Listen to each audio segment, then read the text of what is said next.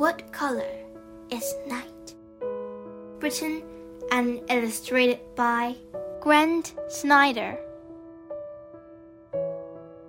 What color is night? Is it only black and white? Look closer. The night is blue with black shapes and lines, and a big yellow moon beginning to rise. The pot aglow with gold fireflies and silver streak of a train rolling by. Fat brown moths dancing in yellow street lights. The city lit up with neon red signs. Yellow headlines on a dark country road.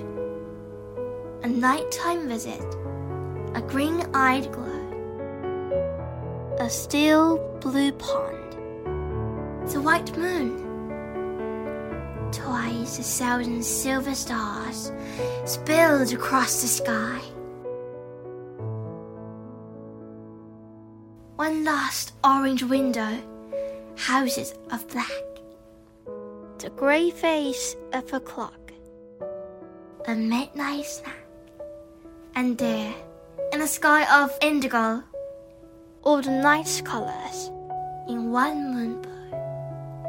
A clear window, a silver moonbeam, pink and purple clouds, a night of good dreams in colors unseen.